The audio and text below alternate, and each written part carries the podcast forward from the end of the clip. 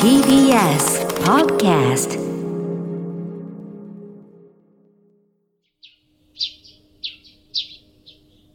桂宮治。これが宮治でございます。さあ、桂宮治が満身創痍。両膝の痛みに耐えながら、100キロを、100キロを、100キロを走り抜いて参りました。さあ、武道館の敷地に入りました。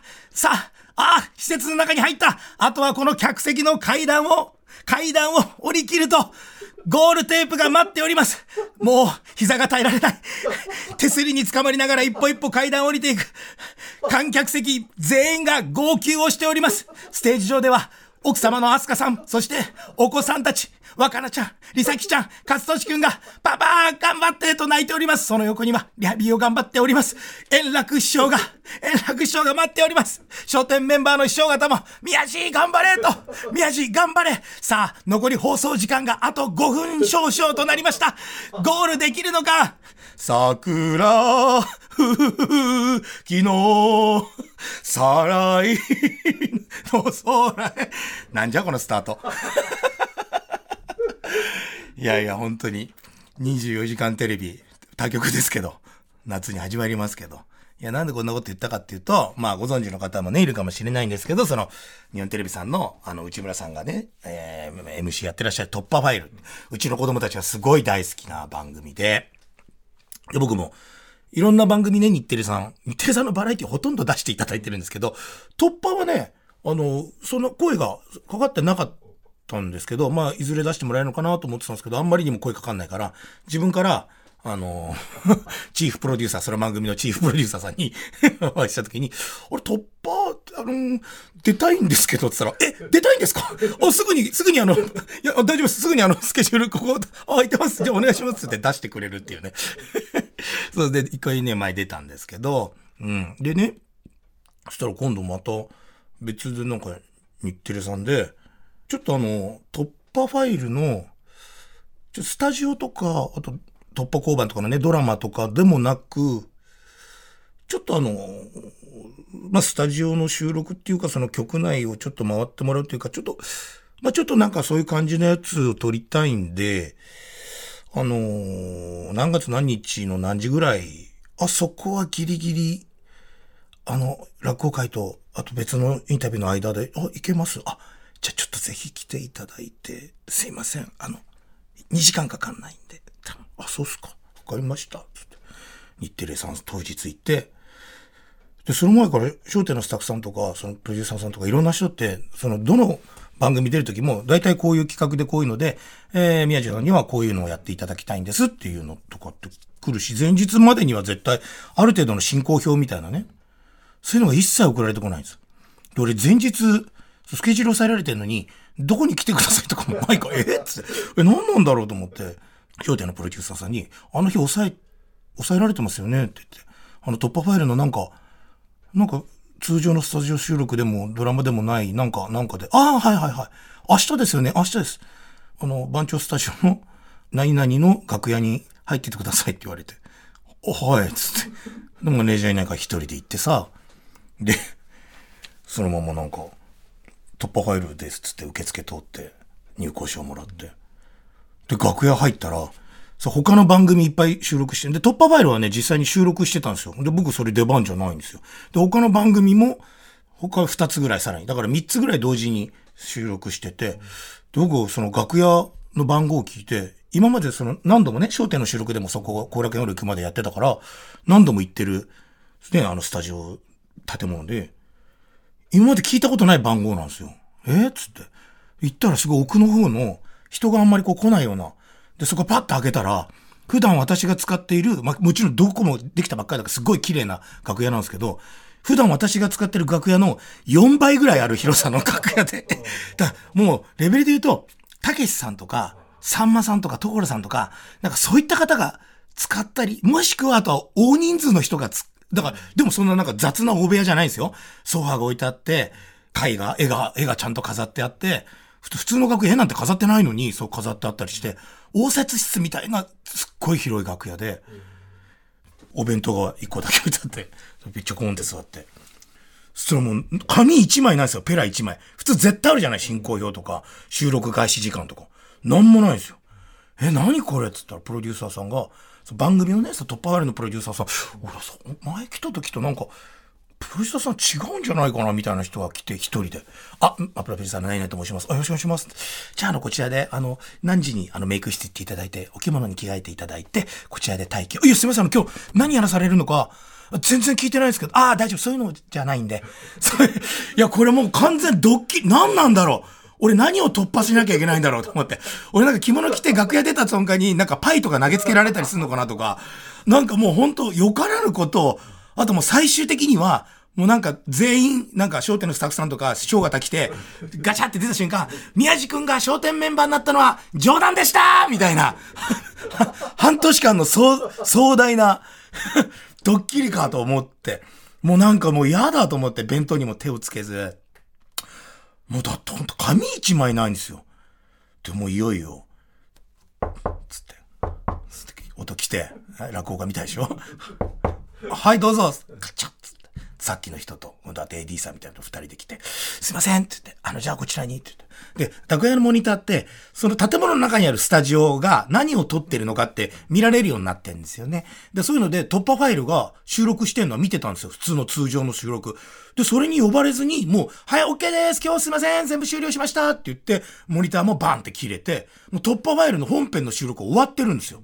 じゃあいよいよこれ突破じゃん、本当にないじゃん。もうマジのなんかのドッキリ。ドッキリなんかかけられたことないし、ドッキリだって気がついてても、ドッキリだって気がつかないふりをしなきゃいけない？そんな使命を今俺はあるのかな？とかもういろんなことを考えながら、もうなんか嫌だと思って、で、エレベーター乗って、そのスタジオ、こちらですつってピンマイクつけられて、わって言ったら、その突破ファイルの収録が終わったセットのまんまで、で、なんか内村さんが MC の台のところにいて、で、今まで椅子に座ってた突破ファイルの出演者、その回の出演者の方々が椅子全部取っ払って全員、あの、距離を空けながらね、密にならない距距離を上げながら立ってるんですよ。わーって、並んでるんです。で、そこに、はい、皆さん入ります笠波さん入りますって、おはようございますって。で、前の突破ファイルの時に皆さん会ってるからね。だから、イグジットさんと、えー、オーリンちゃんとね、メルルさんと、うん、あと、その時のゲストの佐藤しおりさんとか、うん、あと、その時のゲストの、あの、錦鯉さんとかもね、もうお会いしたことあって、みんなお会いしたことある方だったから、あ、お久しぶりです。すいません。この間ありがとうございました。とか言いながら、連れてかれて、その僕も立ち位置にね、内村さんに一番近いところに立ったんですよ。で、もう正直ね、みんなもそわそわしてるんですよ。で、皆さんあの、今日何ですか？って言ったら、全員僕に向かって、何ですか？って、いや、俺に聞かないでくれって言って、え、皆さん知らない、いや、本当にわかん、え、何すか？怖い怖い怖いって言って。で、僕の隣が一個まだ空いてるんですよ。そしたら、出川さん入りますって出川さん。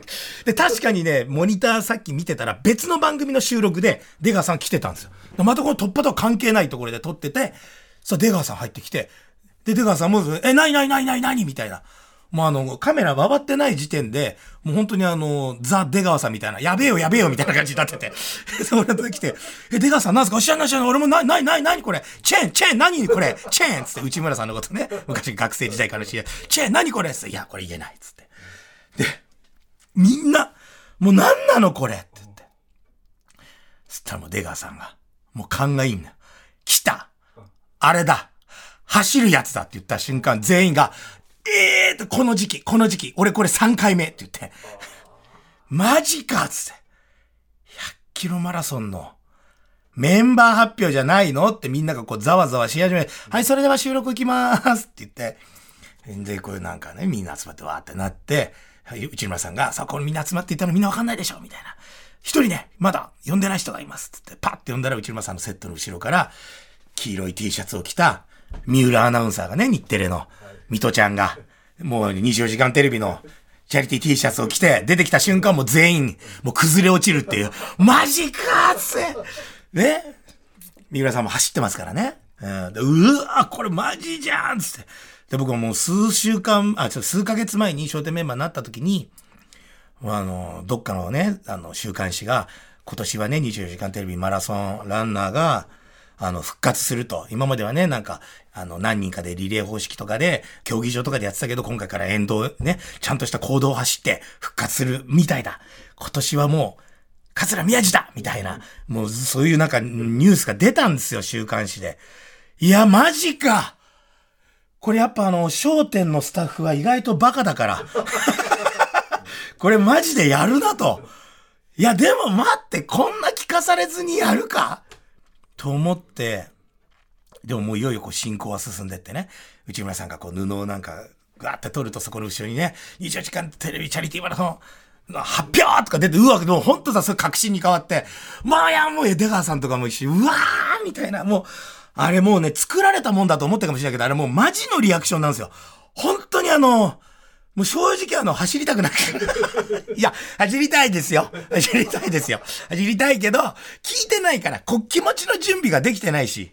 で、もうどういう風に決めていくのかって言ったら、そのね、三浦アナウンサーが、その、箱の中からボールを取り出してって言った瞬間に、俺思わずオンエアにも載ってますけど、え抽選？って言ってますよ。今ここでくじ引きで決めんの？って。いや、そうじゃないですと。もうね、えー、番組的にはもう決めてますと。皆さんは知らないかもしれない。で、このボールを取ってって、で、それを、えー、名前読み上げて、内村さんが突破か、突破じゃないか。ね。で、突破って言われた人が走るっていう。マジかって言ってね。で、一人一人こう、取っていくんですよ。で、違う違うってどんどん減っていくわけですよ。ね。錦鯉さんも違う。で、エグジットのかね、えー、りんたろさんも違う。で、もう、王林ちゃんも違う。もう、出川さんと俺とかが、もうマジかもう、もうなんか、走らされそうじゃないですか、俺とか出川さんとか。おいおいおいおいみたいな。なんかね、王林ちゃんとかめるるさんとか、佐藤しおりさんもありそうだけど、なんかちょっと、ないだろうと。で、今度出川さんの玉をパッて引いたら、それだけ金色の玉なんですよ。そこだけ金玉が出てきたんですよ。朝5時半からすいません。金玉出てきたっつってもう崩れ落ちる出川さん。でもこれで俺も決まったと思ったんですよ。さあ違うで。そう残ったのが誰だと最後メルルちゃんと僕と宮地と兼近さんぐらいになってね、エグジットの。いや、いよいよこれ来ただろ、つって。で、メルルさんも違う。もう残ったのが俺と、エグジットの兼近さんよ。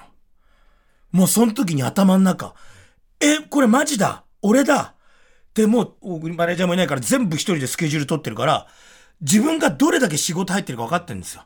でもこんなこと今ここで言うのもあれなんですけど、もう6月なんか1日も休みないし、7月ももうほぼほぼ休みなく、全部スケジュール埋めて、8月もね、24時間テレビの日は、あの、開けてありますよ。もちろんその、あの、生でね、大喜利をやったりとか、いつも毎年されてるみたいで、今回もね、私多分出していただく。そう、前日とか、もう土曜日から始まるじゃないですか。僕日曜日は開けてあるけど、土曜日は開けてない地方公演とかを入れてる予定。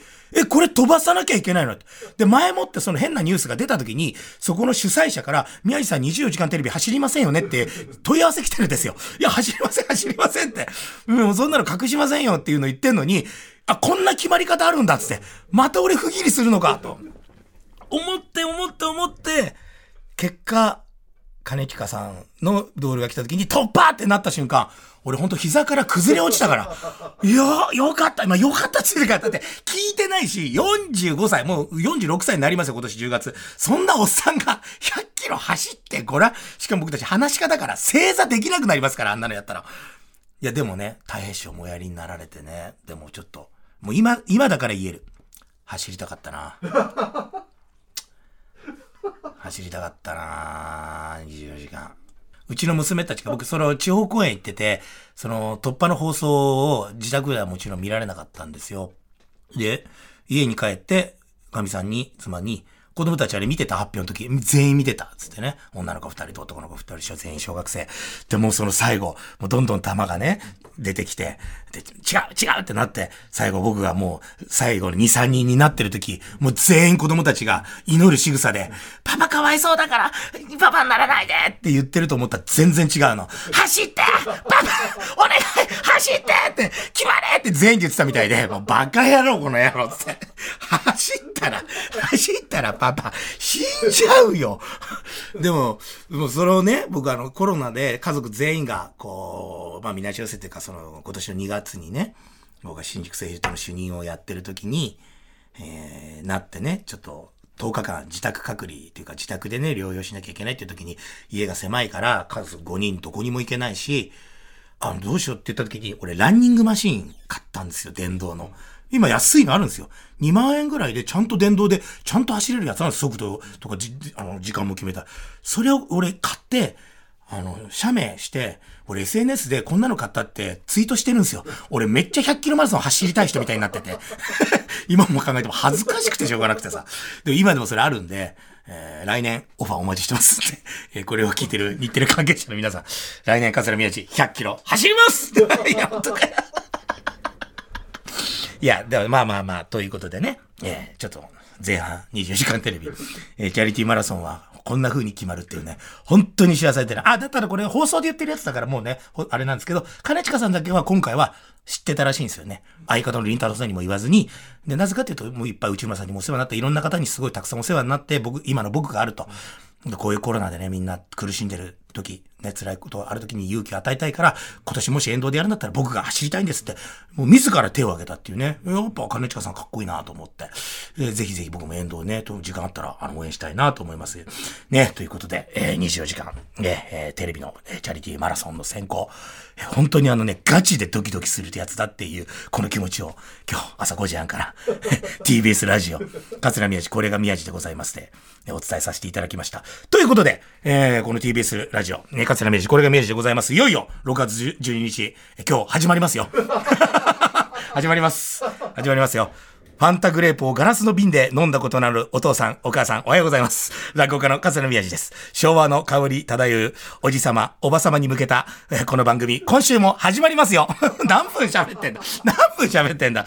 さあ、ということで、いきなり始まっていきなりなんですけど、曲を聴いていただきましょうか。まあね、えーいろんな話をしました。となると、やっぱりね、えーやっぱりこう、武道館といえば、やっぱりみんなで最後熱唱します。サライを、今日は、お届けしたいなと思ったんですけど、違います。今日あの、ザード先生です。ザード先生によります、負けないで。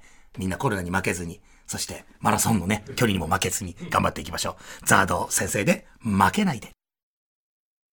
はい。ということで、ザード先生で負けないででしたね。この曲聴くと学生時代から本当になんか頑張ろうって気持ちになるね。すごいいい曲でね。でもこの曲を聴きながら走りたかったな。ということで、素晴らしい曲をお届けしました。桂宮治。これが宮治でございます。これが宮治の宣伝マンというわけで番組初の CM が入りましたありがとうございます記念すべき1回目は古田敦也さんのテレビ CM でおなじみのハウスドゥ様をお迎えいたします。今日はハウスドゥの木村さんに就活についてお伺いいたします。ということで木村さんおはようございますお。はようございます。よろしくお願いいよろしくおたします。願いいたします。そして横には、これハウスドゥさんに入ったばっかりという、はい。立井さん、はい。おはようございます。おはようございます。よろしくお願いいよろし。くお願いしますっていうかね、何が一番嬉しいって、この番組なんですけど、はい全員おじさんだけでずっと収録してるんですよ。そこに20代の女性が来てくれて、最終的にまた就活の話するっていうね、謎の時間が。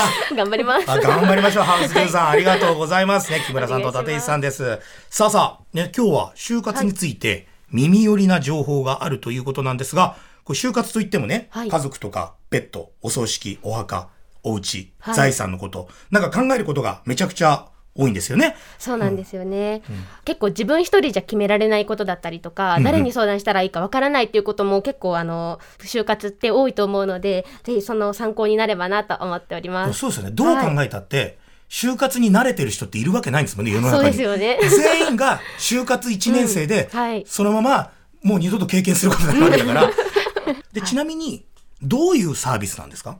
はい、今回紹介するサービスなんですけれども、うんうん。住みながらご自宅を売却できるというサービスでしてほうほうほう。その名もハウスリースバックと言います。ハウスリースバック。はい、はいはい。このハウスリースバックなんですがご自宅を事前にお金に変えておくことできちんと相続人に分配ができるようになりますしあと後継ぎがいない方にとっては資産整理としてもご活用いただけます。ええはい、で住みながらということで引っ越しが必要ないので引っ越し先を探したりですとかお家の中お片付けしたりといったそういった負担もなくなるんです。え、ちょっと待ってください。自分がその自宅に住みながら、はいそれをお金に変えて、はい。もし相続人がいたりしたら、はい。配ったり分配したり、でもいない場合はまたそれを自分が使ったりしながらはい。生活できるってことなの、おっしゃる通りで。す。住んでていいの？ではいそのまま。出てけじゃないの？そうなんです。ええな、な、なんで家を売ったのにそのまま住めるんですか？はい、このハウスリースバックの仕組みを簡単にご説明させていただきますと、はいまず弊社ハウスドゥがお客様がお持ちの不動産を一旦買い取りをさせていただきます。はいはいはいで売却代金の方をお客様に一括でお支払いさせていただいた後はですねお客様に毎月のお家賃をお支払いいただくことでそのまま住み続けることができるというわけなんです。はあ、なるほど。まとまったお金、現金をいただいて、はいで、住み、住んでる間だけ少しずつまたじゃあ、ハウスそうですねドゥさんの方に家賃を払うみたいな。はそうなんです。あ、なるほどなるほど。売買契約と賃貸契約を組み合わせたシステムになってるんです。誰が考えたのその最高のシステム？ありがとうございます。スドゥ最高じゃないですか。そうなんです。さらに、あの、お客様のご希望によって、将来的にそのお家を再度購入していただくこともできるんです。一回お金に変えてそこに住んでて家賃払ってたけど、やっぱりこれ自分のものにもう一回したいなと思ったら、はいまた買い取ることもできんの？はい、そのど通り。こまで親切なんですか？おかげさまでリースバック取扱いシェアナンバーワン、自社調べでは顧客満足度97%と大変ご満足いただいております。すごいなあ、ええでも、どうすればその詳しい情報を知れるんですか？あ、えっ、と、まずはですね、あの、詳しく知りたい方へ無料のパンフレットを送らせていただいております。はいはいはいはい。はい。で、また、このラジオを聞いていただいた方限定でですね、ハウスドゥのオリジナルエンディングノートを今回プレゼントさせていただきます。このラジオ聞いた方限定で、はい。その実際のノートをお持ちさせていただきましたので、あの、ぜひご覧いただければと思います。はい、あ、目の前に本当にあるわ。はい、特にあのこちら不動産の売却をお考えの方向けのノートになってまして、はいはいあのハウスリースバックを利用する場合と普通の売却を検討された場合のメリットデメリットなんかも最後の方のページに記載させていただいてますので参考にしていただければと思います。本当だ、すべてはいのこのいろんなことが全部載っていて分かりやすく、また遺言書についてとか遺産、遺品についてまでも詳しく説明しちゃったり、自分はこうした、あ、チェックつけたりとか全部あるんですね。そうなんです。やっぱりそういうのが、はい、一冊あるのとないのとで、ご本人もですけれども、ご家族の安心感にもつながってくると思いますので、ぜひ、あの、パンフレットと合わせて、このエンディングノートもご活用いただければと思っております。そのお問い合わせ先をお伝えさせていただきたいとはい、思いますありがとうご。ざいます。はい、えー無料パンフレットのお申し込みお問い合わせは0120-350の340までお願いします、はいご相談や査定も無料ですので、えー皆様のお電話あのお待ちしております。はい。ということで、ハウスリースバックのお問い合わせは、えー無料パンフレットのお申し込みですね。えー0120-350-340、0120の350の340でございます。オリジナルのエンディングノートももらえちゃいますという、えーお電話の際、必ず TBS ラジオを聞いたとお伝えください。えー今日はハウスドゥの木村さん、そして立石さんにお越しいただきました。ありがとうございます。ありがとうございました。桂宮治。これが宮治でございます。はい。ということでね、えーメールが本当にたくさん来てるんで、えーメールをね、えー何個か紹介していきたいと思いますが、あのー先々週ね、夢の話とお弁当の話でね、あのー皆さんちょっとメールをね、くださいって言ってね、夢の話、ものすごいたくさん来たんだけど、お弁当に対するメールがゼロなんですよ。そんなことあります？これ聞いてる人弁当食べてないの夢の話来てるんでね。はい。えー、ラジオネーム、キリさんからいただきました。宮地さん、おはようございます。おはようございます。いつも楽しく聞いてます。ありがとうございます。私は学生時代、落ち研に入っていたのですが、ネタ覚えてない。どうしようという夢をよく見ました。落語家さんもよく見る夢なんですね。とても共感しました。なぜか卒業してからも時々見ていましたが、この数年やっとその夢から解放されたようでほっとしています。精神衛生上良くないですが、起きてから夢でよかったと思えるからよしとしましょう。そうなんだよね。だからやっぱ、やっぱこれあるあるなんだよね。覚えなきゃいけない。ちなみにこれあの、いつの回とかは言わないんですけど、僕明日、あの、ちょっととある独演会で、えー、ネタはおろしをし見しなきゃいけないんですけど、あの、すいません。えー、私、まだ一言も覚えてないです。30分くらいの話。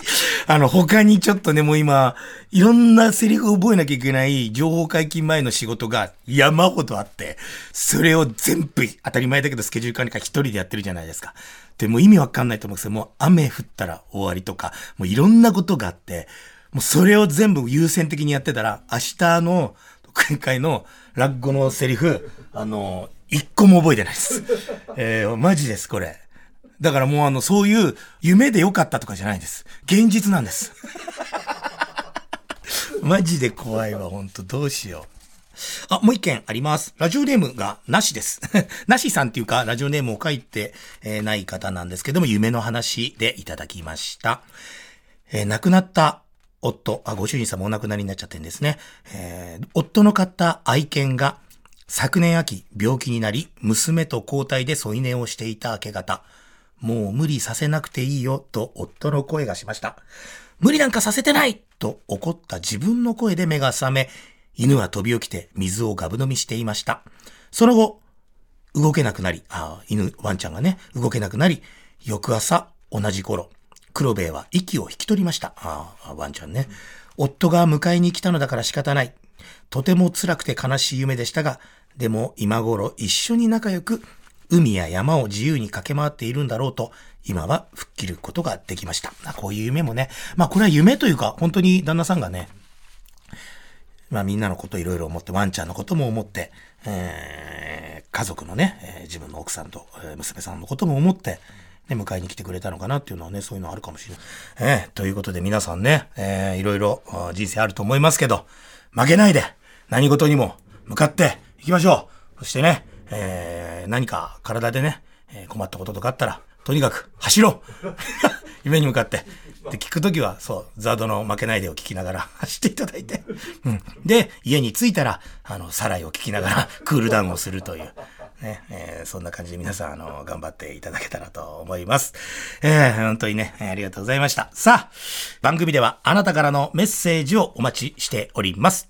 えーメールアドレスは、えー、みやじ905アットマーク tbs.co.jp miyaji905 アットマーク tbs.co.jp オープニングの昭和フレーズね、宮地に聞いてほしいおじいちゃんおばあちゃんのお悩み、シルバー川柳など自由な発想で送ってください。シルバー川柳これちょっと今台本に書いてあったから読んだけどさ、俺そんなの欲しいなんか言ってないよ。俺今自分で見て読んでてびっくりしちゃった。シルバー川柳など、この番組をどどうしたいのみんな？シルバー川柳を自由な発想で送ってくださいってなんだよこれ。頭の体操になりますよって。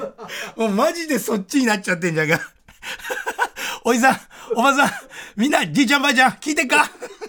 さあ、またね、過去の放送はすべて、ポッドキャストで聞くことができます。ポッドキャストの聞き方、みんなわかんないよね。ポッドキャストの聞き方は、遠くに住んでいるお孫さんに勇気を出して聞いてください。これもあの、台本に書いてあります。ポッドキャストの聞き方は、遠くに住んでる、まあ、お孫さんに勇気を出して聞いてください。それではまた来週、素敵な日曜日をお過ごしください。桂宮治でございました。ランニングへ GO!